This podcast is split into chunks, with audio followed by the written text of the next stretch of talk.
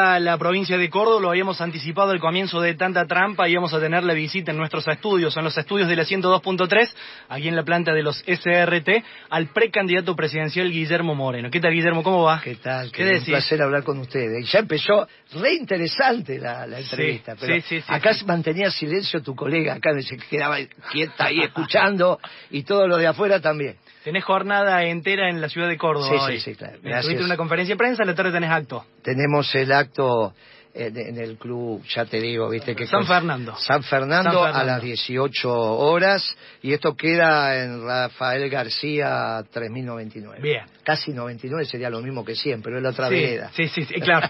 el número par y número impar. Estábamos hablando fuera de micrófono cuando ingresó eh, Guillermo Moreno, que está eh, vestido de saco y corbata, camisa por supuesto también, muy formal para una Córdoba calurosa y para unos tiempos que se suponen más informales. ¿Vos mantenés esta línea permanentemente? Sin duda, sin duda, porque la forma hace al fondo. Obviamente cuando cambian la forma, si te adecuás, eh, estamos de acuerdo, pero la forma hace al fondo. Vos no podés entrar al Vaticano de cualquier manera, no podés entrar a ver al presidente de Estados Unidos de cualquier manera y tampoco podés entrar a la Casa Rosada de cualquier manera. Eh, no podías render exámenes si no estabas adecuado a la forma. Porque la forma y el fondo están alineados. De la misma manera que deben estar alineados los medios y los fines. Y no hay que confundirse medios con fines. Cuando vos confundís medios con fines, terminás votando a Alberto Fernández porque parece que el fin era ganarle a Macri y no gobernar bien. Entonces agarraste al peor para ganarle a Macri. Confundiste fines con medios. Mira qué grave. Si vos confundís medios con fines... se la haces a Cristina. No, no, pero, se hacía Cristina, digo que fue quien eligió a Alberto Fernández como sin ninguna duda, ella es la gran responsable de, de conducir al pueblo a la derrota. Mirá, si vos confundís medios con fines, terminás avalando la tortura. La tortura que se hacía durante la dictadura, si vos tenías dos desgracias. La primera es caer preso de ellos, la segunda es que cayera tu esposa. Si vos caías con tu esposa, torturaban a tu esposa delante tuyo. No sé si vos sabías eso. Porque sabías que ahí la tortura la resistís mucho menos. El que se justificaba, el que justificaba que torturaran a tu esposa era por un medio que ellos consideraban superior. Que era la lucha contra esto, contra aquello, perdón, un fin superior que consideraba. Si vos confundís medios con fines, en el límite terminás avalando la tortura. Y si vos confundís que las formas no están y el fondo no están alineados, podés llegar a situaciones tremendas. Una vez en el primer acto que hice como secretario de comunicación, era el primer acto, imagínate, éramos un grupo que se había empezado a encontrar como los perros callejeros, después que te olfateas y se arme la jauría, imagínate que a Kirchner quién lo podía conocer. Se ganó con los votos de Dualde y con los fiscales de Dualde. Bien, entonces nos fuimos juntando. Entonces hago el primer acto con comunicación en el lugar muy dinámico, muy divertido. Fue mi mejor etapa en el gobierno fue comunicación. más interesante que en comercio toda la vida, toda la vida. ¿Por qué más interesante? Pero porque estabas creando todo el tiempo, hicimos el satélite, eh, Macri no pagó y entonces le rescindimos el contrato por el correo. Los franceses también hicieron mal las cosas y se quedaron en la Thompson, que es el del aparato de defensa francés, que tenían el control del espectro, que es el que controla esto también. Hicimos un montón de cosas. Imagínate que solo hacer el satélite ya fue. Bueno, fue un momento de mucha, de, mucha creatividad, ¿viste? Depende cómo sea tu vida. A mí la, creatividad me parece impresionante como, criterio de valor para un ser humano. Entonces hacemos el primer acto en, la Casa de Gobierno y, y que protocolo era lo que había. ¿no? Entonces sentamos la embajada norteamericana mandó el agregado de negocios, la embajada alemana mandó el agregado de negocios y distintas embajadas que tenían que ver con la política satelital. No todos los países del mundo tienen que ver. Entonces invitamos a las embajadas. Y entonces, bueno, nos fuimos quedando sin lugar, qué sé yo, y sentamos atrás del agregado económico norteamericano, que era el que estaba primero, en una fila, digamos, había dos filas de cinco o seis por cada fila, cada columna, llamémosla la, primera fila, había 12 lugares para estar primero. En uno sentamos al agregado em, e, económico norteamericano. Y atrás de él, al agregado económico de la embajada alemana. Para nosotros era Se hizo el acto, todo muy bien, y entonces cuando se para, se termina el acto, viene el agregado económico y le dice a un compañero que era el responsable, mire, le dice, usted organizó este protocolo, sí, sí, entendemos que es un gobierno nuevo, que no tienen experiencia, pero yo tengo el mismo rango que el norteamericano, por lo tanto tendríamos que haber estado a la par. Y entonces el compañero le dice, no, mire, no teníamos lugar para todo. Bueno, eso ya es un problema de ustedes. Pero el mundo tardó 500 años en que no haya muertes respetando el protocolo. Y ahí el compañero cuando me lo cuenta, le digo, bueno, la verdad que hay que reconocer que tenemos que mejorar, porque es cierto lo que dice. La cuestión protocolar, y es cierto, no es, que no es solo una cuestión de formas, sino una cuestión de equidad también. Y cuando vos ordenás las cosas y cómo las pones. Y el hombre dijo, para nosotros, el, hombre, el, encargado de negocio de la embajada alemana tiene el mismo rango que el encargado de negocios de, la embajada norteamericana. Y para su país, lamento decirle que también. Y si bien el de Altí, el de Zimbabue, también. Y volvió a decir, tardamos 500 años en que no haya muertos por estos temas. Pero bueno, entendemos lo que ha acontecido. Entonces, hasta el último día, cuando entraba Cristina, yo me paraba. Y estuve siete años y medio como secretario de Comercio y tres años y medio como secretario de Comunicaciones. Siempre me paré, pero no por Cristina o por Kirchner. Sino por, el vestido. Claro. Porque es el, es el primer magistrado de la patria. Y entonces merece, no es todo lo mismo. ¿Viste que el Papa va vestido de blanco? Sí. Y nadie más va vestido de blanco. En el mundo, cuando se va a visitar al Papa, solo puede haber una, una persona vestida de blanco.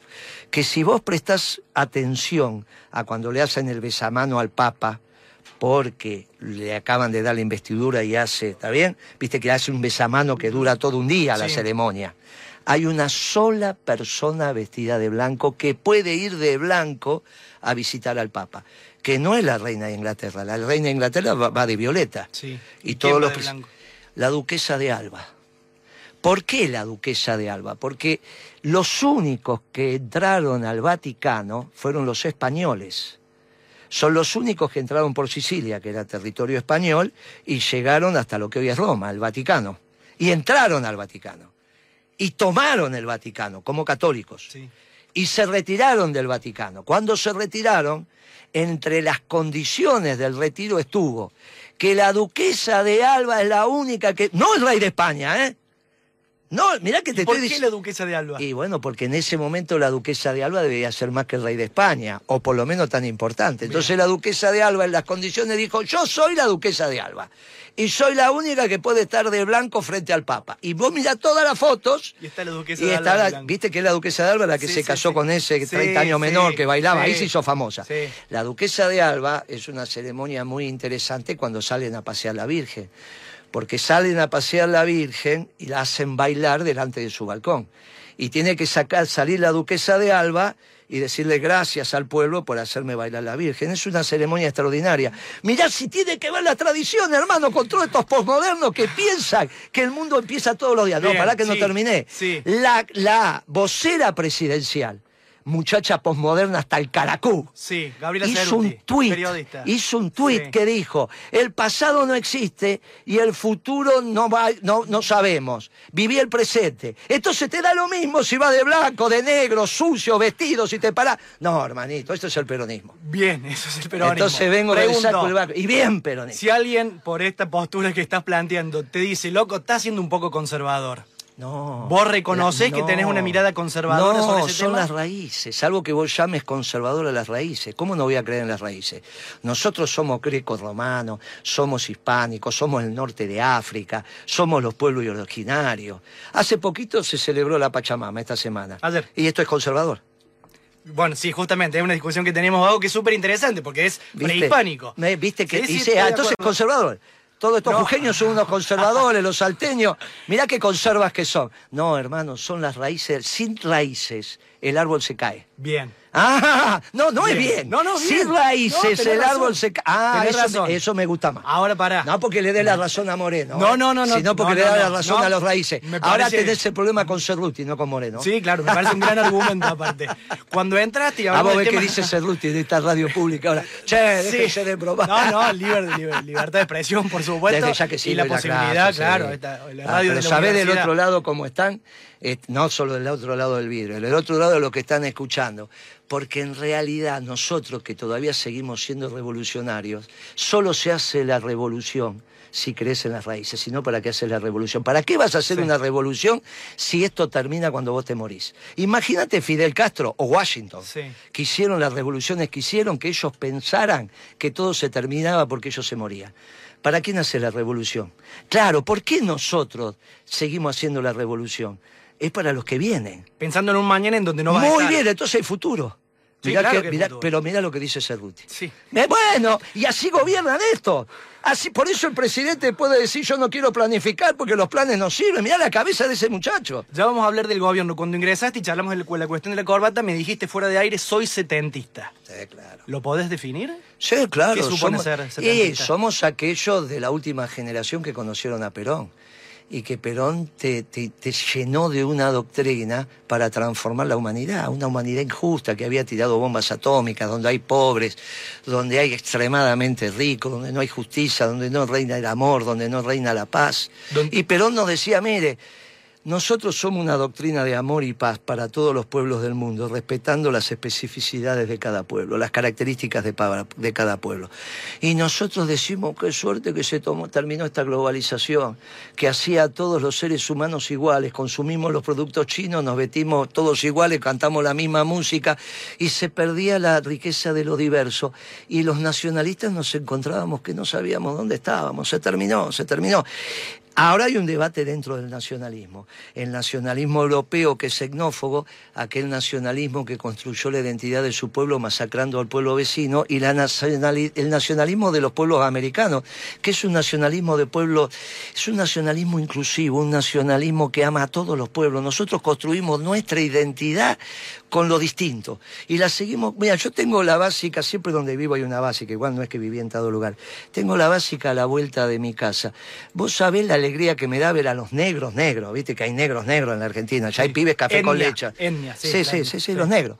Y vos sabés cantando la marcha.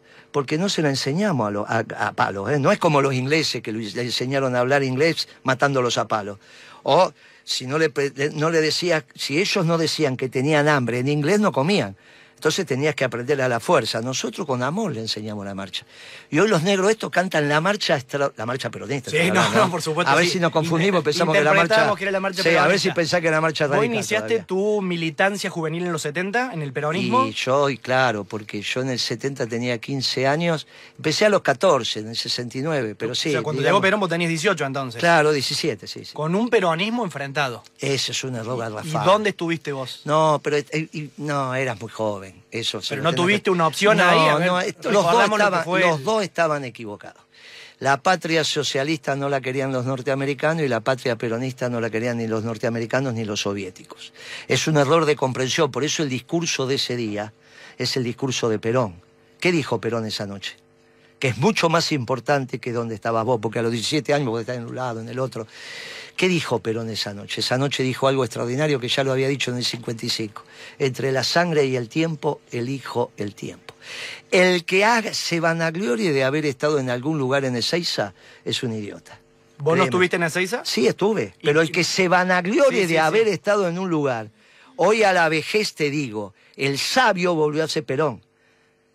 No vale la pena hacer aseverar los errores. Primero que éramos muy chicos. Sí, sí. Pero los dos estábamos equivocados, hayas estado donde yo hayas estado. Lo importante de ese momento es que los dos estaban equivocados. Y Perón en su sabiduría dijo, entre la sangre y el tiempo, elegimos el tiempo. Por esa razón habían pasado 18 años para volver del exilio. Porque Él había, él había, en realidad había venido el año anterior. Sí, en el donde, 72, noviembre del donde- 72. donde el cuñado de Patricia Bullrich y Brito Lima iban juntos a buscar a Perón. Ahí Así es. fuimos todos juntos. Ujú. Se separaron en el 17, en el año siguiente. Y los dos equivocados. Los dos ¿Vos no equivocados. estabas en, no, no militabas en la juventud peronista? Juventud Peronista éramos Estaba. todos. Está bien. Claro, Juventud Peronista del Mariano Moreno éramos todos. No estaba ni la UES ni la JUV, eso vino después. Y no estaba la J. Perra de No, López Rega. no, eso sabe que estás hablando. Ah, Para nosotros fueron. Estás hablando del 20 de junio del 73, donde todavía era la juventud peronista, olvídate. La juventud peronista era única, íbamos todos juntos. Lo único que existía era la juventud peronista. Estamos en Córdoba. Córdoba está gobernada por el Partido Justicialista en términos oficiales desde el año 99, es decir, 23 años y serán el, oficiali- 27. el oficialismo de Córdoba. Exactamente. La pregunta que te quiero hacer, porque es un debate interesante que siempre se plantea aquí en la radio y lo charlamos mucho con, con la audiencia, ¿Córdoba es peronista o no es peronista? No hay duda.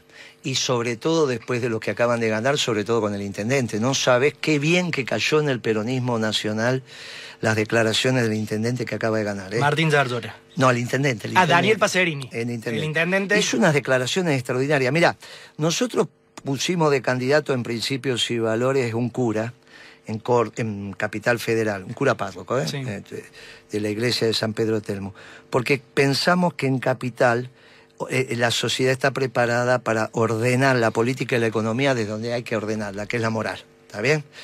Eh, y este es el debate que estamos dando y nos está yendo muy bien.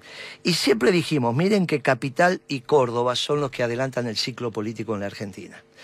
En Córdoba teníamos nuestras dudas, porque bueno, las declaraciones de Schiaretti diciendo me voy a juntar con la reta y esa cosa, viste, no, eso generó... Pero apareció este intendente cordobés que primero cantó la marcha el día de la elección. ¿Cuánto ayer no se cantaba la marcha en un acto en Córdoba? Después los dirigentes sindicales me dijeron, es porque tuvimos los sindicalistas, estuvo las 62 organizaciones, bueno, extraordinario que los hayan invitado. Pero después yo lo escuché al hombre, ¿eh? lo escuché en un reportaje en una radio de, de la capital y, y habló, eh, es que soy peronista. Y empezó a hablar como orgullosamente peronista. Mirá si otra vez Córdoba adelanta el ciclo. Y empezamos a tener este orgullo peronista Bien. en todo el país. Si y de- se terminan estos progresistas socialdemócratas, posmodernos sin principios y valores. Eh, eh, El, el progresismo socialdemócrata es Alberto Fernández, como lo has definido vos. No la solo, pregunta. no solo, no- solo. Bueno, bien. Alguien eligió eso también. Sí, claro, Alguien pero eligió la a pregunta- Foster, alguien eligió todo eso. claro. La pregunta es Córdoba, Juan Schiaretti. ¿Es peronismo Sí, no hay no es, duda, ¿es no hay peronismo? duda. Sí, sí, es peronismo, ¿Tenés sí. puntos en común con Juan Schiaretti? Tenemos, tenemos, sobre el superávit fiscal y algunos temas económicos tenemos. Quitar las retenciones desde ya que no.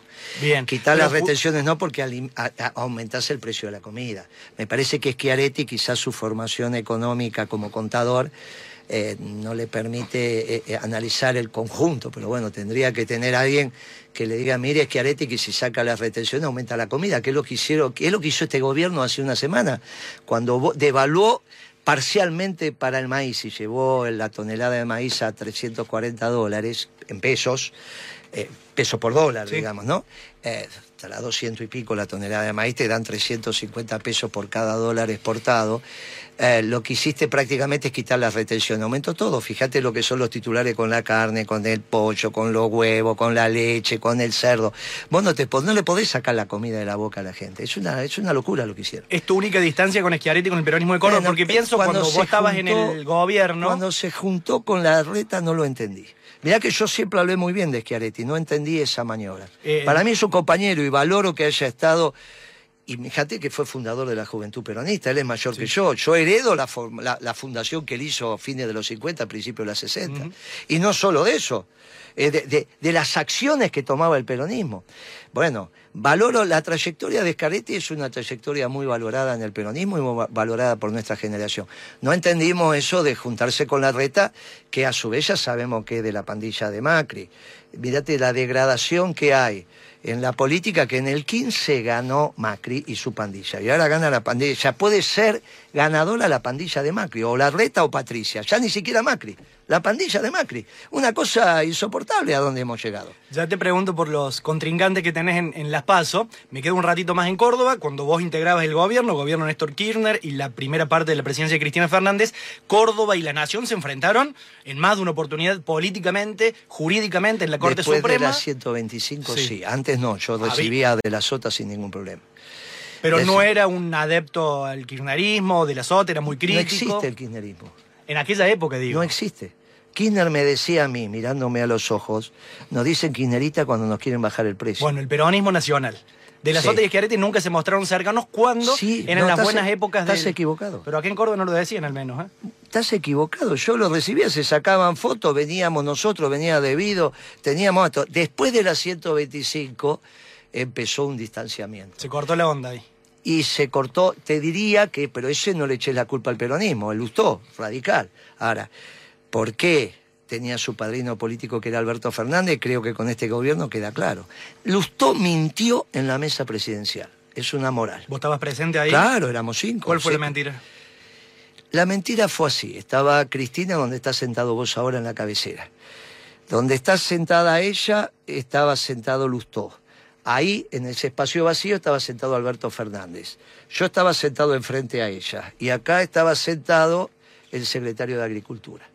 Eh, eso en el despacho presidencial, en la casa de gobierno, en la mesa de reuniones del presidente, en su oficina, ¿eh? ¿Año 2008? año 2008. Entonces Cristina empieza la reunión diciendo, ministro, me han informado que usted consensuó su propuesta con el sector privado.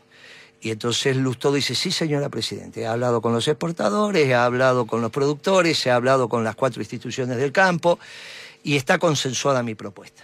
Gira la cabeza, 40 grados, 45, porque tenés que de mirar a Lustó pasa a mirar a Moreno y le dice, Moreno, usted consensuó su propuesta. De ninguna manera, Presidenta, no era mi rol, yo no tenía que hablar con el sector privado. Hice un ejercicio teórico para ser discutido en la mesa del laboratorio, nada más. Bueno, entonces este, eh, la decisión empieza a, quedar clara. Dígame, señor jefe de gabinete, ¿usted avala lo que dice Lustó? que consensuó con el sector privado. Típico de Alberto Fernández, dice, eh, si lo dice el ministro, ¿cómo va a mentir? Bueno, entonces, Moreno, la situación está terminada. Se acepta la propuesta del señor ministro, que está consensuada con el sector privado. Por favor, señor ministro, actúe. Y ahí firmó la 125. ¿Y vos te la viste venir? ¿A la que se venía, Pero, digo, para eh, el gobierno? Pero imagínate vos que iba a estar consensuado, que iba a tener retenciones móviles, el maíz, el trigo, la cebada, el centeno. Había que ponerle retenciones móviles a la soja, tal cual habíamos hecho con el petróleo unos meses antes, que se lo habíamos hecho y no había traído ningún inconveniente, al barril de petróleo.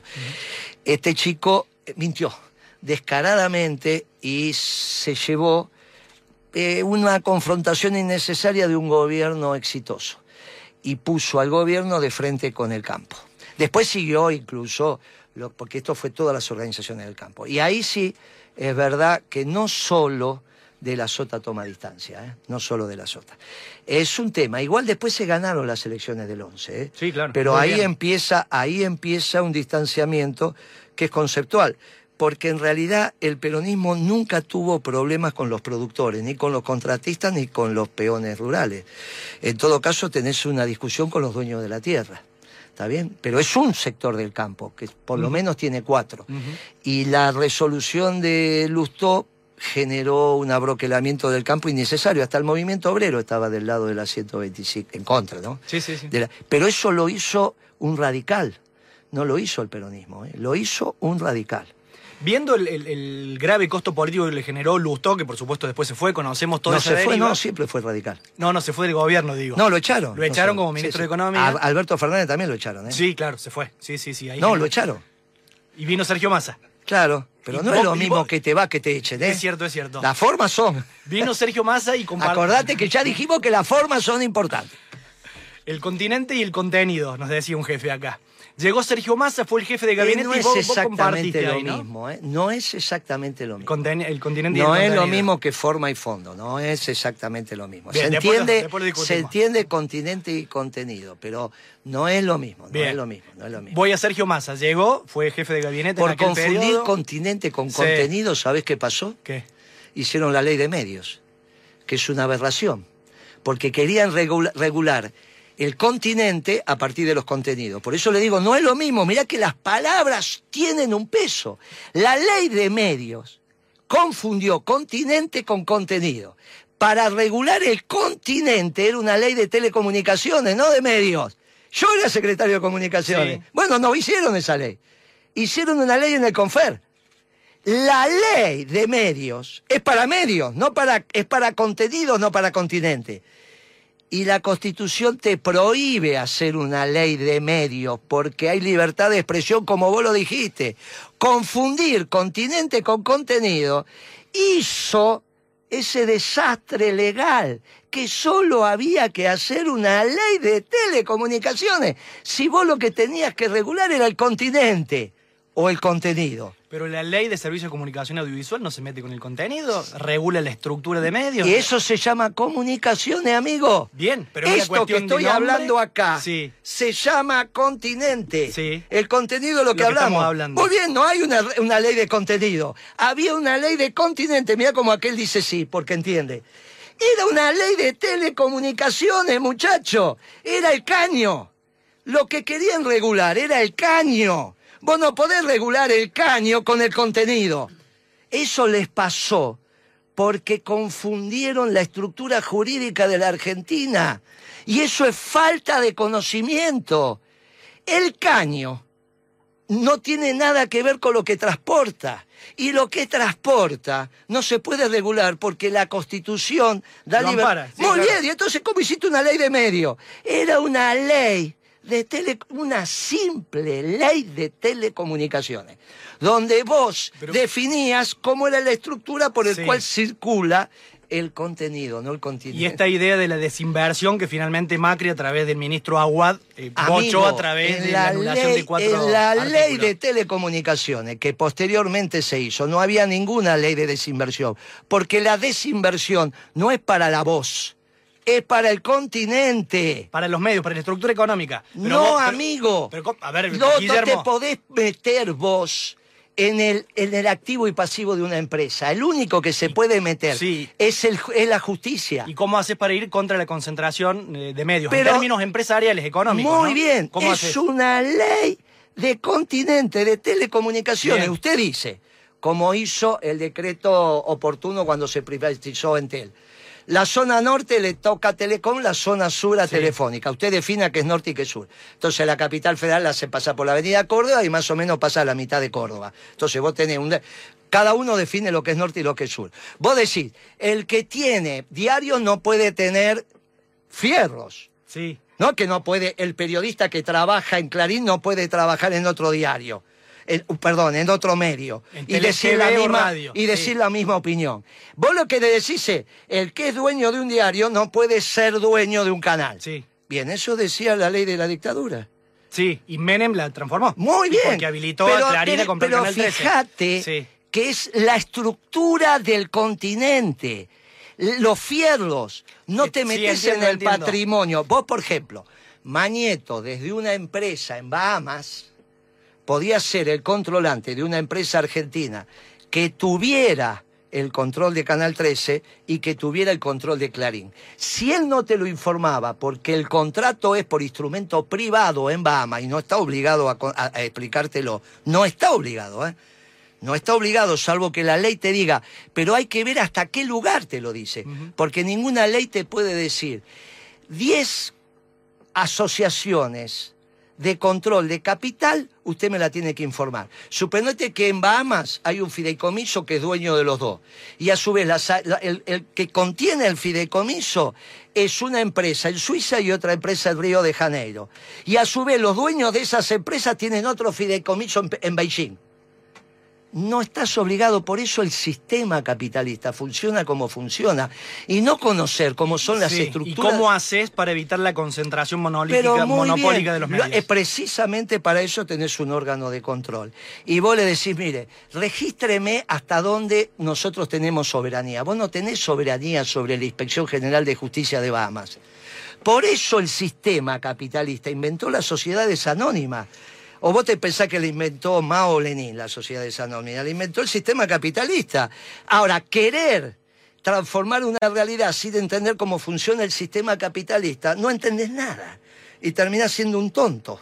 Voy de nuevo, si sos presidente, si sos electo presidente, ¿qué sucede con los medios concentrados de la República Argentina? Muy bien, entonces es una discusión mucho más importante, pero tremendamente más importante que es la discusión sobre la competencia o la concentración, que la competencia sea un criterio de valor positivo es un tema anglófilo. Y en general, que el hombre es lobo del hombre no es un concepto que yo acepto, porque nosotros por el origen que tenemos de nuestras raíces creemos en la economía solidaria. Por eso pusimos un cura en la capital federal para el hecho moral. Si hay moral en los negocios, Si lo que te guía no es solo el afán de lucro, no tenés ningún problema. Si lo que te guía... Sí. Ahora, si vos te gusta la competencia, déjame que te diga que sos del siglo XIX, de los que inventaron la antropología y la supervivencia del más apto, porque es el concepto típico de los británicos. Típico, los que levantan a la competencia como elemento ordenador en la globalización son los que hicieron la globalización, los neoliberales y los socialdemócratas. La que levanta la competencia como criterio de valor es Kisilov. Cerruti pero también la Thatcher y Bush padre, ¿eh? que son los, y, y Felipe González, son los que hicieron la globalización. Ojo con eso de pensar que es la supervivencia del más apto. ¿eh? Tened mucho cuidado con eso, porque no, ojo que cuando llegás al extremo terminás matando a los discapacitados. ¿eh? Darwinismo social. Bueno, tened cuidado. La competencia para nosotros Sí. los católicos, cristianos, incluso te diría para casi todas las religiones monoteístas, no es el elemento ordenador. Si no es el elemento ordenador, discutámoslo en la economía. Discutámoslo si en realidad cuando vos abrís el agua en tu casa, en tu casa te sale agua y hay una sola empresa que te lleva el agua. Sí. Bueno, entonces discutámoslo. Por eso está el que defiende el bien común como concepto que es el Estado. El Estado. Ahora, vos necesitas que el conjunto de la sociedad entienda que el bien común es un valor. Y eso no es competencia, es comunidad. Y por eso los peronistas somos comunidad organizada. Y vos me querés destruir la comunidad organizada porque querés hacer a competir a todos los individuos para que se maten entre ellos. Uy, ustedes los socialdemócratas son de bravos. No estás hablando de mí, me imagino. No, no. Gracias, gracias. Me quedo con esto. ¿Vos confías en la moral del empresariado argentino? Eh, eh, lamentablemente tenemos que hacer el Ministerio de Comunidad para volver. Eran así. Era una, era una sociedad muy solidaria. ¿Era que así cuándo, Guillermo? Hace mucho tiempo que no. No, en nuestro A ver, gobierno el- fue así. ¿sí? ¿Por qué crecimos si no? ¿Cómo te ¿Porque pensás los que...? empresarios tenían moral? Pero, ¿O ¿y porque cómo- había un Estado que regulaba? Pero estás mal de la cabeza vos. No, no sé, capaz que sí. Pero si uno piensa, Pero estás mal. ¿Por qué me lo decís? Pero no, no, ¿cómo yo creo que estoy bien, en pero el ¿por qué me gobierno decís? peronista que Sí. el Estado regulaba. ¿No regulaba el Estado? Pero vos estás mal de la cabeza. ¿No se me... ¿Era un Estado liberal entonces? Pero ¿qué tiene que ver liberal? Un Estado peronista que no se mete. ¿Cómo que el Estado peronista no se mete? ¿Cuál es la, no- di- cuál es la diferencia ¿cómo entonces con el entonces? Estado liberal? Pero vos sabés lo que decía Perón del gobierno. ¿Qué Que decía? tenía que ser un gobierno esclavo de un pueblo libre. Sí. ¿Y entonces cómo nos vamos a meter? ¿Y cómo hace con los poderes concentrados? ¿Con ¿A el poder económico? ¿Y ¿El poder económico? ¿A qué llamas poder concentrado? Con nombre y apellido. Poder Vamos. económico. Decime y cuál. hablando de medios, hablamos hoy puntualmente de Clarín, medio Muy bien, concentrado. el grupo hablando Clarín de es un alimentos, factor de- de poder, Hablamos de alimentos y en Argentina sabemos, lo hemos lo venimos viendo desde que vos eras secretario de Dale, Comercio ver, Interior, la concentración Dale, en la decime. producción de alimentos. Dale, decime. Corregime si no es correcto. Dale, decime quién. Unilever, Pérez Compán. De ninguna manera. ¿No está concentrada la pero- producción de alimentos? Pero sí, pero de ninguna manera es un factor de poder un gerente de Unilever en la Argentina, una empresa ah, de, lo- de ¿Y por qué le suben los precios a Alberto Fernández Pero entonces eso es de los alimentos? ¿Y vos te pensás que es distinto a cuando estaba en mi época que no subían los precios? No al 100% anual. No, no, y conmigo subían el 10, el 11, el 8. Por eso no el 100. No, por eso, ¿y qué, Pero cuál vos es la subían diferencia? menos porque vos regulabas. Pero vos estás mal. ¿Por qué? Pero ¿y cuándo subiste una, re- una resolución mía regulando los precios? No, no digo una resolución, había una presencia del Estado. Entonces explícame la diferencia. Ah, Te pido que me expliques la diferencia. ahora sí. ¿Por qué razón? Ah. en aquel gobierno Ah, que tenía sí, una presencia ahora más sí. fuerte, en Ah, donde ah. Kirchner, por ejemplo, se peleaba con la Shell públicamente, y eso explícame si no es regulación o no es un modo de presión para con un actor privado, porque en aquel gobierno los niveles de inflación eran más La bajos. Secretaría y de post Macri Comercio. y Alberto pasa lo que pasa. Está perfecto. La Secretaría de Comercio se hizo después o antes que Kirchner se peleara con Shell. Kirchner se peleó con Shell el año 2005-2006, corregime. Eh, ¿Sí? Y la Secretaría de Com- 2005. La Secretaría 2005. de Comercio de cuándo es. ¿2006? Bien. Así que, que cuando Kirchner se pelea es de pico y no dice nada. Más, comete un error muy grave cuando dice no compren en Shell.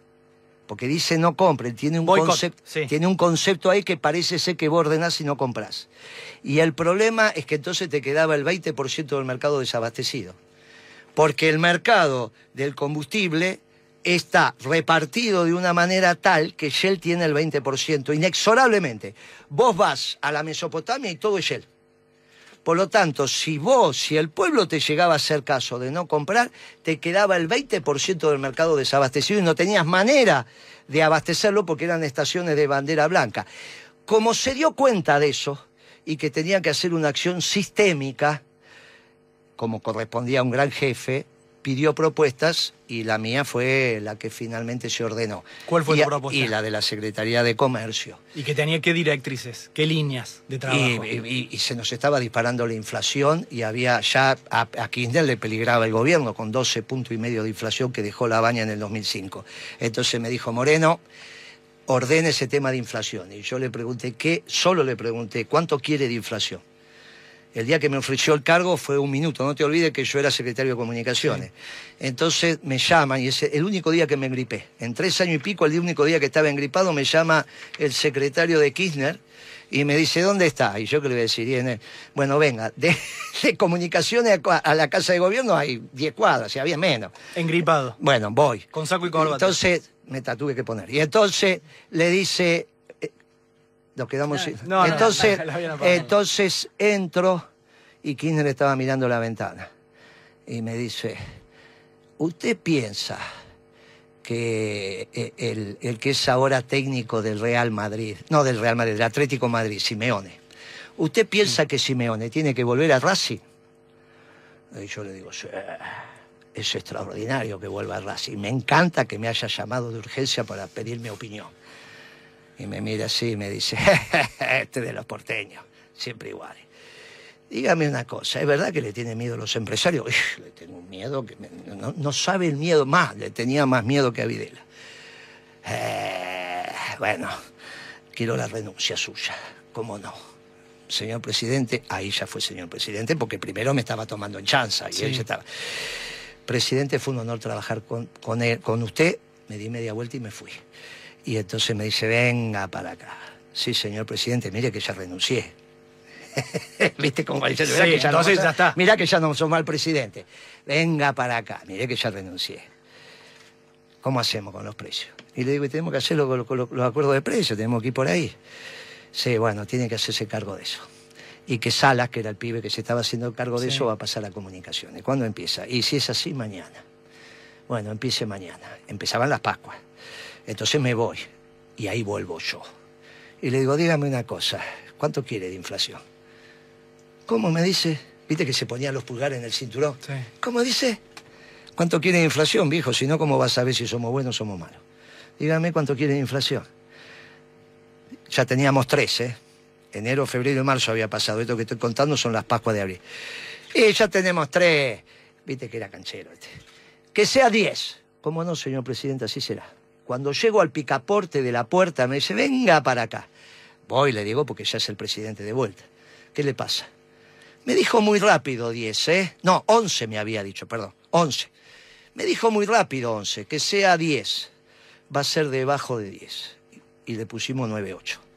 Con todos esos del INDEC, que son los que estuvieron siempre. Porque nosotros, Beatriz Paglieri aparece en febrero, enero, febrero del 2007. O sea que no vengan los radicales a decir, ah, viste que los radicales enseguida se van de boca a decir, no, porque Moreno, con la misma estructura, con la Bebacua, con todos esos, bueno, 9.8 de inflación. Bien. ¿Cómo lo hicimos? Como hace siempre el peronismo cuando está en la economía, conversa. Los precios son conversados. La política es conversado. Todo se conversa y se va encontrando el consenso. ¿Y qué pasa hoy? ¿Que no se con- eh, conversa? ¿El problema es la falta Claro, de diálogo? Claro, lo que pasa hoy es que no saben, se meten con el maíz. ¿Cómo querés que no aumente la carne si le aumentaste el alimento? Pero esa decisión la tomó Massa. Si Kirchner tomaba esa decisión, en el mismo momento le llevaba la renuncia, pero nunca iba a tomar esa decisión sin consultar con el secretario de Comercio, porque entiende de conducción. ¿Por qué se tuvo que ir Feletti, que en este gobierno fue el único que más o menos entendió Sí. algo? Porque el día que lo nombran a Feletti, al otro día hay una reunión con los supermercados sin Feletti.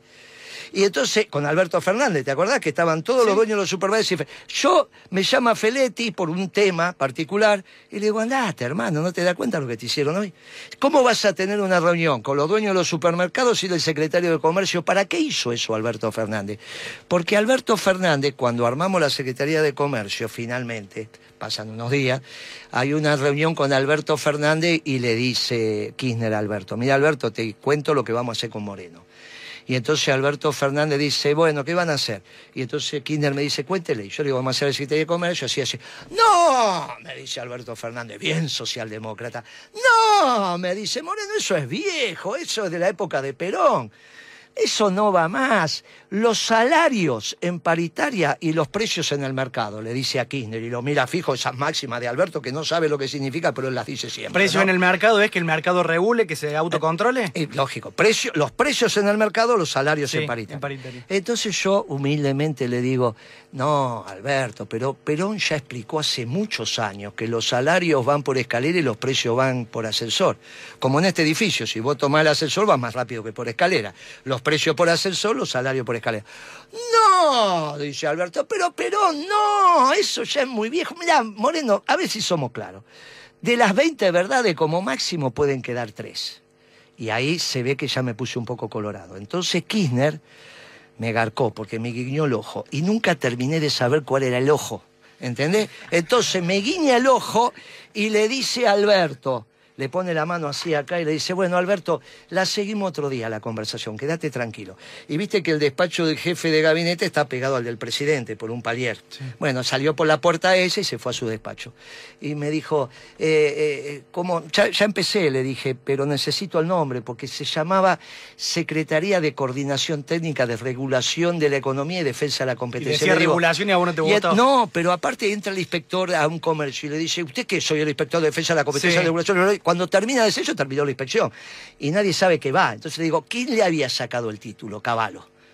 En el 90, que sea cordobés era un accidente, Caballo. ¿eh? San Eh, Francisco, al límite con Santa Fe, Sí, podemos hacer un logística. Entonces, ¿qué es lo que pasaba? Le disolvió la Secretaría de Comercio Sí. Caballo. Yo la volví a recrear. Él la disolvió en el 95, yo la recreo en el 2006. Entonces, ¿cómo se tiene que llamar? Secretaría de Comercio, ponga, ponga lo que quiera, lo que quiera, Sí. no hay ningún problema. Secretaría de Comercio, como no nos ocupábamos del comercio exterior, después sí nos ocupamos, se llamó Secretaría de Comercio Interior. Y era para conversar, para conversar. Después que conversás, conversás, conversás, tenés que aplicar la ley. Sí. Pero había una sola ley, que era la ley de abastecimiento. Nada más, que la cambió Kisilov, ¿eh? Pero no le Kicillof- llegaste a aplicar el ley de la- sí, abastecimiento. se la, se la apliqué. La primera resolución que firmé era para ordenar la apertura del mercado de carne, que estaban cerradas las exportaciones, y se lo hice con la ley de abastecimiento. La utilicé para abrir las exportaciones. ¿Y cómo trabajaban tus inspectores? No, casi nada. Vos sabés Casi que alguna nada. vez yo hice un elogio de tu gestión, además que te hemos criticado en otras oportunidades porque tenemos esa posibilidad, y lo hice a través del testimonio de un verdulero que me contaba que él iba al mercado de aquí de Córdoba a comprar las verduras y que en estos últimos tiempos Macri y Alberto Fernández era un descontrol de precio, no sabía nada. Y el tipo, un tipo muy de barrio, por supuesto, un verdulero, un laburante, me dijo, yo añoro las épocas de Guillermo Moreno donde venía el inspector y nadie se animaba a cambiar no los precios. No, no es cierto. Me lo dijo el ¿Sabe- verdulero, ¿eh? No, pero no es cierto, porque no he inspeccionado verdulería. ¿Sabe dónde íbamos? No, en el mercado, el mercado de Córdoba. Claro. Yo todos los jueves a las 8 de la mañana empezaba la reunión del Mercado Central. Con todos, ¿eh? Toda la comunidad del Mercado Central. Y como el Mercado Central ordena a los demás mercados, el de Tucumán, el de Córdoba, el que íbamos a hacer el del Chaco, no hay tantos mercados concentrados, el de Avellaneda, el de La Plata. El, el mercado machazo es el mercado central. Sí. Vos te sentás en el mercado central y ordenás todo, pero conversando. El peronismo conversa, es como la seducción. Vos no le decías a la piba, ¡ta! Eh, ah, viste, vos, viste, vos vas seduciendo, vas charlando. Los mercados, los mercados se conversan. Por ejemplo, el precio del tomate, ¿a qué hora se arma? El precio del tomate se arma a las 4, cuatro y media de la mañana, Sí. mientras están tomando un cafecito. Entonces se juntan los tomateros, que son cuatro. Che, ¿cuántos camiones trajiste? ¿Qué entró? Entró Perita, entró Redondo, ¿cómo vino? No, nos marcó, llovió mucho, no pudimos entrar. Entraron mucho, entró poco, bueno, salimos con este precio. Vos tenés que estar ahí. Muchacho, ¿cómo le va? Pago yo el café. Llegaba el secretario de Comercio. Sí. Pago yo la ronda. Uy, llegó Moreno. Sí, ¿cómo van a salir hoy? ¡Eh, jefe! Llovió. Y vos lo mirás y le decís, ¿qué pasa que llovió? Si total, mañana ya vienen los camiones. Che, tiene razón el jefe. Salgamos con el precio del viernes, que no pasa nada. Listo, pero tenés que estar ahí. Pero tenías razón porque eres el jefe. Pero ¿cómo, no va, a ser, pero ¿cómo jefe. no va a ser el jefe el secretario de Sí, Comercio? sí, sí, sí, está bien. Pero, Pero digo, ese es el principio de autoridad. Claro, exactamente, No, porque ¿cómo eres el jefe. termino? no- ¿Cómo no es- termino con el Pero digo, la cuestión del diálogo ¿cómo termino? supone que haya alguien que tenga autoridad. Pero si no el diálogo. Por eso te tenés se- que parar frente a la presidenta. ¿Viste que fuiste a la forma? ¿Viste cómo tenía razón? Ya dejaron de ser llevar. Llegaron todos, de repente dejaron de ser socialdemócratas. Sobre esto que estás contando- Por eso es extraordinario la conversación con el peronismo. Porque te vas dando cuenta que no hay otra cosa, hermano. No es la Cerruti. Finalmente termina votando principios y valores porque sabe que tenemos razón. Es extraordinario lo que pasa cuando habla. Aquel gobierno fue Viste que es acusado... el jefe. Sí. Ahora, no sos jefe Sí. si no tenés autoridad. Y para obtener autoridad las formas también son importantes. En los malones, Y los resultados en son los los malones, Sí. en los malones se sabía quién era el jefe, aunque no tuviera jinetas, porque los subordinados son los que te hacen jefe. No te hace jefe únicamente la jefatura. Por eso es importante la forma también. Porque cuando a vos te dicen jefe o vos le decís a alguien maestro, es el mayor cargo que puede tener, no presidente. Cuando vos a alguien le decís, sí, jefe tiene razón, no me decían el secretario. Decían el El jefe. tiene razón, si total un día. Una cuestión de autoridad. El principio de autoridad, si no, no terminás con el Paco. Ahora, el principio de autoridad para terminar con el Paco, ¿a dónde tenés que ir a imponer el principio de autoridad? Para terminar con el Paco. ¿A dónde? Y a, a Nordelta. ¿A dónde vas a ir? ¿A una villa de Córdoba? ¿A una villa de Rosario? Tenés que ir a Nordelta. ¿Quiénes se concentran en Nordelta para ir a terminar los con que, el Paco y los ahí? que tienen la producción y comercialización del Paco. ¿En obviamente. Nordelta? Sí, son tres o cuatro, nomás que eso. quedate ¿Vos tenés los datos puntuales? No, Pero no. no hace falta ese principio de autoridad. Si yo te digo que es ahí, es ahí. Ahí voy a ir el 10 de diciembre a la noche. Quedándome Ahora, con esta cuestión. ¿vos qué pensás? Sí. ¿Que es más importante el análisis o la información? Eh, primero la información, después el análisis. Es un error garrafal. Ah, pero no pego una, No hoy, una, claro, No porque, pego- y claro, porque no te formó el peronismo. El No, me formó la Universidad Nacional de Córdoba. Y es su problema, Está porque bien, está no, pero- intrusada por la socialdemocracia. Eh, no, Sí, no necesariamente. sí, Hay- sí, están todas no las se vertientes. enseña economía Está peronista. también. Se están enseña economía peronista en la Universidad Nacional de de Córdoba. todos los tipos de economía. No, estatales, la primera, privatistas. no, te no, peronista te es la mejor diciendo. universidad del país, imagínate. Peronista, no, tenés un error garrafal. Pero, pero es la única, la, la- eh, la doctrina peronista, ¿no? No, la, universidad tiene que- ampliar que no los te horizontes. pregunté eso, no me escuchaste. Sí estudié economía peronista. ¿A dónde? En la Universidad Nacional de Córdoba. Imposible. ¿Por qué? Porque no hay Te ninguna traigo- cátedra- Mañana te mando los. No te- estás en Córdoba mañana, esta noche No te importa, llevo a San Fernando los apuntes. Ningú- no hay, Sí. no hay, no hay. Soviética, Ningú- liberal, peronista, todo. No hay ninguna cátedra de economía peronista institucionalizada como cátedra que dure un semestre. No, como peronista no. Hay cátedras de economía ¿Y yo que. qué hablé? Ah, no, pues está bien, porque analizan todas las posturas y líneas sobre la economía Muy y la bien. política. Eso te enseñó un economista que puede ser socialdemócrata, peronista, liberal o marxista. Sí. Bien, no estoy hablando de eso. La economía peronista es con catedráticos peronistas. No se enseñó en nuestro, que es uno de los problemas, en nuestro gobierno la cátedra de economía peronista. ¿Sabes por qué tengo certeza? ¿Por qué? Porque la primera la estoy dando yo en la Universidad de San Martín y recién terminó el primer semestre. Y es la primera cátedra aceptada por una universidad que es cátedra de economía peronista. Vos salís formado en economía peronista, no que te dicen a vos algún tipo cómo sería una economía peronista. Vamos al origen. ¿Por qué la información no primero, después el análisis? Porque precisamente lo que tiene que hacer la información es corrobor- corroborar tu análisis. Porque si no vos precisás información para analizar. Y entonces para vos, para tener un buen análisis, parecería ser que primero tenés que tener un servicio de inteligencia. Este es un error que se comete muy típico. Con la información pública, que con todo, con todo lo que está y que vos lees y sabés, tenés que hacer el análisis. Y después la información tiene que corroborar tu análisis. Si corrobora, seguís analizando y vas ascendiendo en la escala de conducción. Si no corrobora, dedícate a otra cosa. No es información y después análisis, eso es la cámpora. Por eso, ¿cómo se arma la cámpora? El que tiene información y baja la información.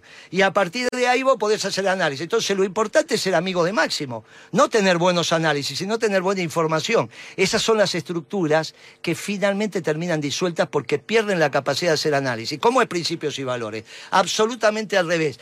Que florezcan las floras, que florezcan los análisis. Por eso tantos videos de principios y valores, que no sé ni quiénes son los que lo hacen. ¿Quién los hace en el gobierno? Una, una agencia, que son expertos de esto, formados acá. Y yo no sé ni quién los hace. Y son el suceso. Cuando vos conseguís reunirte de gente que tenga muy buen análisis, eso vas al éxito inmediatamente. La información después corrobora el análisis. Porque el análisis tiene que estar seis meses adelantado, mientras que la información es de ayer. Vos tenés que analizar lo que va a pasar en el mundo, no por lo que te dice el servicio secreto chino, sino de tu lectura. Te adelantás seis meses y de acá seis meses tenés que validar que lo que dijiste y escribiste se compruebe. Eso es un buen analista, porque la política mira para adelante, no para atrás. Para atrás están los historiadores. ¿Y para el presente quién están? El pueblo. Pa- no, para el presente están ustedes, los periodistas. El pueblo trabaja. Ah, no, pero los periodistas somos historia- secundarios, no, no, estoy diciendo Sí. secundario terciario. Para atrás están los historiadores. Para adelante está la política. Y para el presente están los periodistas. Para analizar el presente. Muy bien. Este problema que tenés en estos gobiernos socialdemócratas que solo presente. Más, lo único que hacen política son los periodistas. O los que hacen, y por eso es Alberto Fernández, que se dedicaba a hablar con todos los periodistas todo el tiempo. Eh, ¿Cuándo fue la última vez que hablaste con Cristina? O Tirate fecha aproximada, más o Y menos. debe ser, personalmente así creo que fue en el 15, que me llama, eh, eh, Estor- no Stornelli, el, el juez que se nos murió. Ollarvide. Este, no, no, el otro. No. Este, Eh, el que viene del peronismo, el que venía del peronismo, el que estaba con Corach. Y el me de la llama- servilleta. Exacto. No, eh, Bonadío. Bonadío. Me llama Bonadío para, para una indagatoria, me da horas para venir y la única posibilidad que tenía era el, el avión presidencial. Cristina estaba en Roma y me trajo. Después, después hablábamos por teléfono, pero, Cada personalmente tanto. Ahora ya hace mucho tiempo que no, el Sí, diálogo cortado. Hablamos a través de la radio pública de Córdoba. Vos ahora le estás hablando a Cristina. Y ella te está escuchando, no sí, tengas duda. no tengo ninguna duda. No tengas duda. Cuando se tomó la decisión que vos dejaras la Secretaría de Comercio Interior, ¿fue una decisión que tomaste vos o lo tomó Cristina? Esa decisión la tomamos en conjunto en el año 2011. Yo me, iba, yo me iba en el Sí. 11 del gobierno. Eso lo tenías definido. Ya lo habíamos... La secretaria de Comercio iba a ser Beatriz Paglieri. Pero ahí Jorge Brito, ¿te acuerdas de Jorge Sí. Brito que falleció lamentablemente? Banco Hizo- Macro. Sí, dueño del Banco Macro. Hizo una, la corrida cambiaria del 11, Ujú. la hizo él. Y bueno, por esas cosas de la vida, me dijo Cristina, mirá, este, mire Moreno, quédese dos años más, después se va. Y entonces se, se reestructuró y quedó Comercio Interior y Comercio Exterior a cargo de Paglieri, ¿te acordás? Sí, que sí, claro, claro. Eso iba a ser Secretaría de Comercio, con dos subsecretarías, Interior y Exterior. Bien. Y yo ya me iba. Yo Tu designación después, recordamos, después del Secretario de Comercio Interior. eh, Fui de agregado económico porque si no iba a ser la interna con Kicillof dos años en la puerta de mi casa como si fuera Corach. Todos los días los periodistas diciéndome qué opina de Kicillof. Y la verdad que yo ya le había dicho a Kicillof que no devaluara, Cristina lo sabía. Bien. me tengo que ir porque lo que va a hacer el pibe la verdad que está mal. ¿Preferiste est- estar cerca de, podemos decir, tu amigo el Papa o no, necesariamente? no, No, el es tu Papa amigo? es el guía espiritual de la humanidad. No, no, el ¿Tenés Papa es una el relación Papa. personal con no él? importa, no importa, pero es el Papa. Dice, yo soy de su Pero preferías estar cerca en del cualquier, Vaticano. que en el, ah, no, eso lo decidió Cristina. Bien. Eh, eh, donde yo dije, mire, vamos fuera del país porque si no, esta interna va a estar a flor de piel. Porque yo no estaba de acuerdo con la devaluación que iba a hacer Kicillof, que entre paréntesis, si vos te acordás, le echaron la culpa a Aranguren de Sí. Mal. Él, la decisión fue de Kicillof. Y le terminan de echar. Aranguren no es inocente de nada, pero no es culpable de esa devaluación. Imagínate que una empresita que no tiene ni petróleo no, va a ser- no te va a hacer tambalear un ¿En gobierno. qué momento se corta tu relación con Kisilov? No, no, él- se corta porque él me había dicho que era marxista. Él, Y- para, para, ¿Kisilov te dijo que él era marxista? que ¿Te no- lo dijo así que no- abiertamente? que no entendiste de lo que dije. No, no, te estoy repreguntando porque me llama la atención que te haya dicho eso, dado que hoy se reconoce peronista. Bueno, vos me estás preguntando qué cosa. Sí. Empezá la pregunta de Vamos de nuevo, ¿qué te dijo Kisilov? No, no me preguntaste. ¿Cuándo se cortó la relación? ¿Cuándo se cortó la relación Cuando con mintió. Cuando mintió. Porque él me dijo a mí que era marxista y yo no tenía ningún problema. Que un marxista total tenía muy poco juego. Filo keynesiano, porque Sí. todo marxista, cuando escribe de economía, dice que es keynesiano. Sí. estuviera porque ya estábamos en las postrimerías y, y tenía que llegar, no devaluando, pero terminó siendo un muchacho socialdemócrata. Me mintió. Ni siquiera marxista.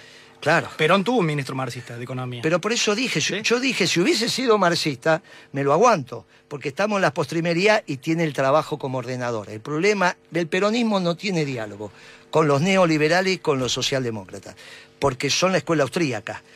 Esos no representan el trabajo, no valoran el trabajo, es, la- es el capitalismo de los banqueros. Cuando yo les digo a los muchachos del Partido Comunista que Lenin fue socialdemócrata, no me salen a decir que no. La interna con Stalin es porque el marxista era Stalin, no Lenin.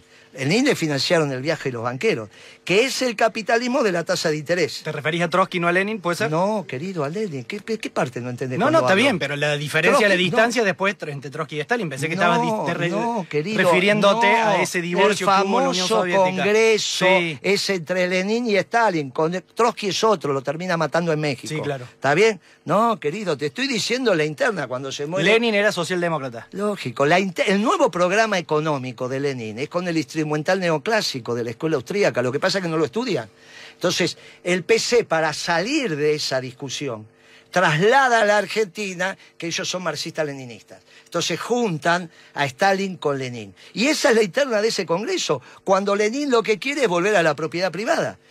Cuando le fracasa la economía centralmente planificada, Lenin se da cuenta y empieza a volver a la propiedad privada. Esa es la discusión entre Stalin y Lenin. Después hay una contradicción muy menor entre la revolución permanente y el estilo de revolución de Trotsky y Stalin. No, pero eso después. Eso después, está. eso es claro, después. eso viene después. Eh, tenemos que ir siempre cerrando. piensan que los peronistas nos equivocamos. ¿eh? No, no, yo nunca lo Qué pensé. bravo que son ustedes. Tenemos que ir cerrando, ya nos quedan pocos minutos. ¿Tenés algún amigo gorila? Y no digo no peronista, gorila. Hay una diferencia entre el no peronista y el gorila. Amigo, amigo. Sí, yo tengo el dato de uno que no sé si es cierto o no, porque él dijo que era amigo tuyo. Tengo un radical. ¿Tenés un amigo radical? Sí, eh, era, o era al menos amigo. Eh, era Castillo, ¿te acordás el de la saladita? Sí. Lo metieron preso los radicales y sigue siendo radical. Ese es como que vos tenés una hija, que el marido Sí. le pega y le decís volvé a casa. Es una cosa de loco. Vos Sí. si le pegan a tu hija, ¿qué le decís? Primero lo vas a buscar y después, sí, en- y después ¿qué le haces? Por supuesto que no se acerca, porque lo meto va. preso yo al muchacho. bueno, bueno. Eh, Este no, este lo metió preso el radicalismo y sigue siendo radical. Federico Pinedo alguna vez dijo que era tu amigo. buen pibe, buen pibe, pero no, él... Es pero es gorila, No, Federico no, Pinedo. sabés que ahí hay un problema muy serio, porque es conservador, Pinedo. Sí. ¿Pero es antiperonista? No, no, de ninguna manera. Vos estás hablando del, que, del presidente transitorio por horas.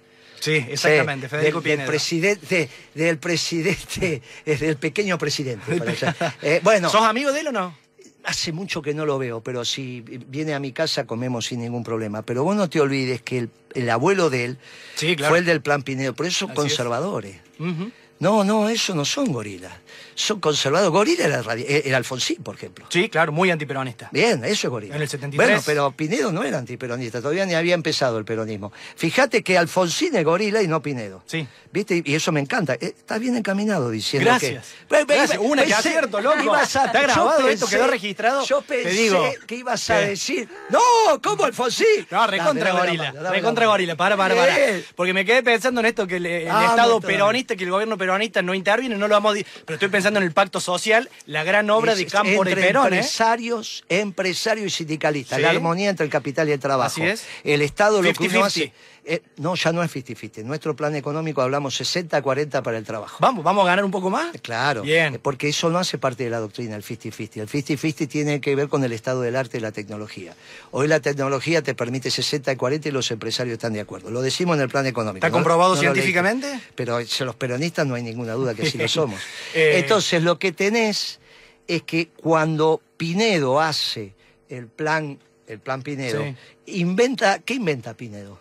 La obra máxima de Pinedo, ¿cuál es? Del abuelo Pinedo, no, no lo tengo presente. Las juntas, las juntas La Junta Nacional de Grano, Cuando yo, sí. yo hay dos cosas que cuando hablo con los jóvenes. Gobierno se- de justos, corregime si no es correcto. Claro, de- no, de Urquiza, de Uriburu. De Uriburu. Previo a justo. Sí, Uriburu. claro, Uriburu. Golpe Entonces, del 30. sí, golpe del 30. Entonces, lo que vos. Hay dos cosas que los pibes se sorprenden. La primera, cuando decís que Braden era un cuasi marxista. Porque todos piensan que es del Partido Republicano. Braden o Perón. Sí, sí, sí. No, era un cuasi marxista, lo que hoy sería Sanders en, el- en la, en la política norteamericana. Sí. Mandaron un marxista para convencer al Partido Comunista que tenía que estar con la Con sociedad la rural. derecha, sí. No, derecha no, la sociedad rural. la Argentina estaba eso la derecha Unión que- Democrática, era- Sí, pero no es, no es un derecha. problema. No, si estaba el PC. Sí, está bien, pero fue copado por la derecha eso. Ah, la pelota. Entonces vos ya no sos del PC. Ya estás influencia de otro estilo. Porque que llames derecha al PC. son categorías ya- ya- generales. No, Y el PC no es- cuando no fue es- antiperonista era de derecha. Categoría, Categorías Sí. generales para Europa. No ¿Por qué para el nacionalismo de inclusión. Porque no resuelve los problemas de los pueblos iberoamericanos o hispanoamericanos. Por eso. Perón decía que el peronismo iba de izquierda a derecha. El peronismo es todo. Por eso no- Aún el aquellos que creen que no son el peronistas. peronismo es todo. Por eso imagínate que tenés un presidente que sea el único que se le puede ocurrir hacer un partido y ponerle parte. Cuando el peronismo somos todos, Alberto Fernández es un partido que es parte. Bueno, lo segundo que se Sí. sorprende, porque la primera es esa. La segunda es que las juntas de granos, de carne y demás, no es un invento peronista. No, previo, porque. Perón, Perón decía al revés, un gobierno esclavo de un pueblo libre y todo lo que puede hacer el sector privado, que lo haga el sector privado. Los discursos extraordinarios económicos de Perón son los que van del 52 al 55. Extraordinarios. Y eso lo como hacemos la década ganada nosotros. Perón es el que firma los contratos petroleros con la California, que después se llamó la ESO. Sí. Bueno, Perón en- entendía del rol del sector privado. Y nosotros conversamos. El pacto social es entre los dirigentes sindicales y los empresarios, es la armonía entre el capital y el trabajo. Es la armonía entre lo grande y lo pequeño. Y es la armonía entre el hombre y la mujer, extraordinario, peronismo. Por eso codo a codo somos más que dos. En ese pacto social, ¿quién es el ojo máximo que.? Nada, ninguno. ¿No? no, eso es lo que piensan los marxistas cuando interpretan el pacto social. El pacto social, no hay un ojo que mira. El pacto social es la armonía entre el capital y el trabajo, porque si no hay armonía entre el capital y el trabajo, no hay plan económico. La economía no la hace el ministro ni el presidente. La economía lo hacen los que hacen la economía. Y los que hacen la economía son los empresarios y los dirigentes sindicales. ¿Quién fue el mejor que interpretó a Perón en los últimos 50, 60 años? ¿Dirigente político que haya tenido acceso al poder o que no directamente? Sin duda, Néstor Kirchner. Y, pero ¿cómo hizo su gobierno Néstor Kirchner? Primero fue Dualde que lo eligió le puso los votos y los fiscales. Y después Kirchner, en esa grandilocuencia que tenía, supo elegir de cada uno lo que daba más. Vos sabías que Cristina estaba en contra de que Kirchner fuera presidente, ¿no? En el 2003, ¿sabías eso? Le escuché ella decir que estaba loco el querer presentarse porque no tenía estructura, no tenía votos, no tenía muchas aspiraciones. Pero ahí mandó el jefe, como corresponde en el peronismo, y Kirchner dijo voy, y ganó. No ganó, salió segundo. Eh, y después construyó un gran equipo peronista, con doctrina, con pasión, con patriotismo. Hicimos todo lo que teníamos que hacer. Menos mal que no le salió la transversalidad porque hubiera estado muy crítico. Imagínate, que le iba a salir a él. Y cuando me da el decreto en la mano para notificárselo a Macri porque se rompe el contrato, porque por incumplimiento del, que tenía que brindar el servicio, en este caso Mauricio Macri, que no pagó, argentino, no pagó, me dijo, y en 45 días lo privatizamos de vuelta. ¿eh? ¿Y sabe por qué no se privatizó? Yo hice el pliego de privatización de, concesión, no de concesión. ¿Sabes por qué no? Porque salió el de Andriani. ¿Viste el de Andriani? Sí, sí, Salió, creo que no Novita Noticias, saliendo del mar, ¿viste? Cuando los fotógrafos te sacan eso, que vos salís del mar corriendo así como si fueras el gran nadador de aguas abiertas y estás con el agua por los tobillos. Y dijo, ahora en 45 días me quedo con el correo. Y entonces lo llamó a Debido y dijo, ¿y ese de dónde salió? Me llama debido y me dice, che, ese Adriani, ¿y dónde salió noticia? Y qué sé yo, no leo noticias. Bueno, comprale y llama a mí. Y leo y digo, qué sé yo de dónde salió eso. No sé por qué dice eso ese tipo. Y entonces Kirchner van a decir, bueno, no van a ser 45 días, van a ser 120 días ahora. Y bueno, y ahí empezó. Pero Kirchner. O sea que quería... privatizar o estatizar no es un dogma, sino que es en función de las circunstancias. Pero claro, pero claro, Perón en ese momento no tenía grupos económicos. Los únicos empresarios que se preciaban de tal eran algunos que empezaban en la manufactura y después la sociedad rural, que no quería saber nada con eso, mayormente anglófila. Entonces Perón tuvo que recurrir a algunos generales para poner en marcha algunas empresas, pero hay que leer a Perón. No tiene nada, esto de decir que el peronismo es estatista, eh, lo dicen los progresistas, que son los que están en los medios. No lo decimos los peronistas. Los peronistas cuando venimos a los medios, que nos dejan, y agradezco enormemente esto, decimos, cuidado, que el peronismo no es estatista. Cuidado, no tenemos nada que ver. Las obras sociales, que es la extraordinaria manera que el pueblo argentino recibe salud, son privadas. Son de los sindicatos, pero son privadas. YPF, ¿qué va a ser Moreno presidente? Vuelve al sector privado. La diferencia, ¿Vuelve al sector privado? la diferencia es que para mí el confederal de la CGT es sector privado o es sector público. ¿Por qué le pusiste vos las acciones de IPF en el Estado y le hiciste caso a Kisilov? ¿Sabés que lo que pasa si vos ponés las acciones del Estado eh, las acciones de IPF en manos del Estado, que tenés que ganar de ahí en adelante todas las elecciones. Porque si no te pasa lo de Macri y Aranguren maneja IPF. La única posibilidad de vos que vos cambies estructuralmente la economía argentina es que le hagas caso a Perón. Todo al sector privado. Lo que pasa es que en el peronismo los sindicatos son del sector privado, las obras sociales son del sector privado.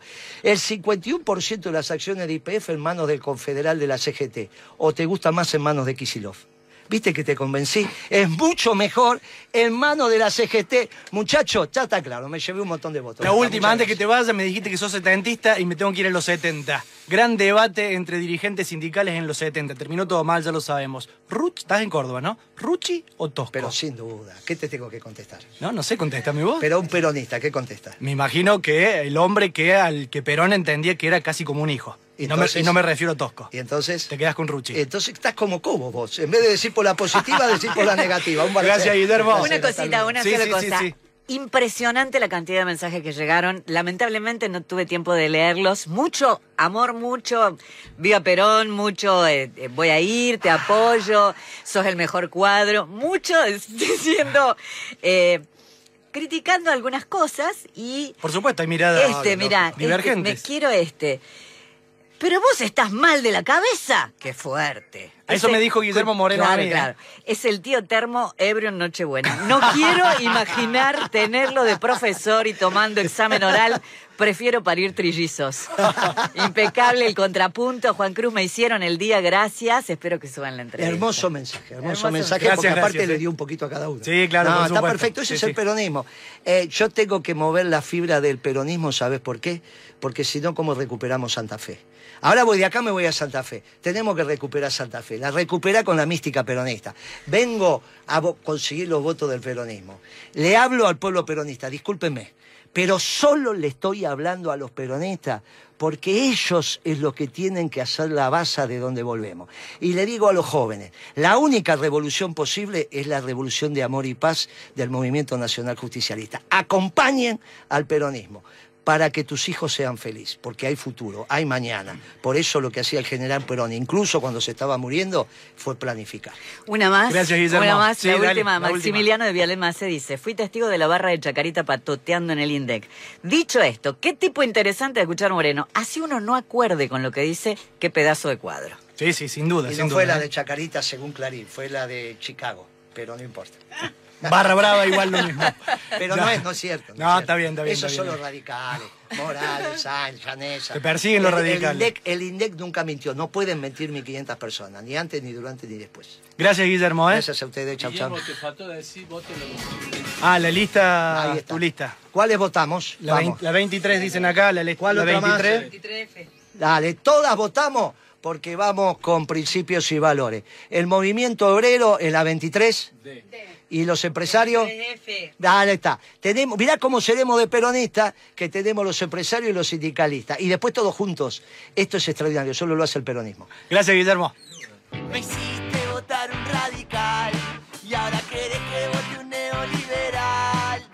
Parece que la jefa está cansada, nadie le dice que está equivocada. Los que quieran la doctrina de Perón, que se suban al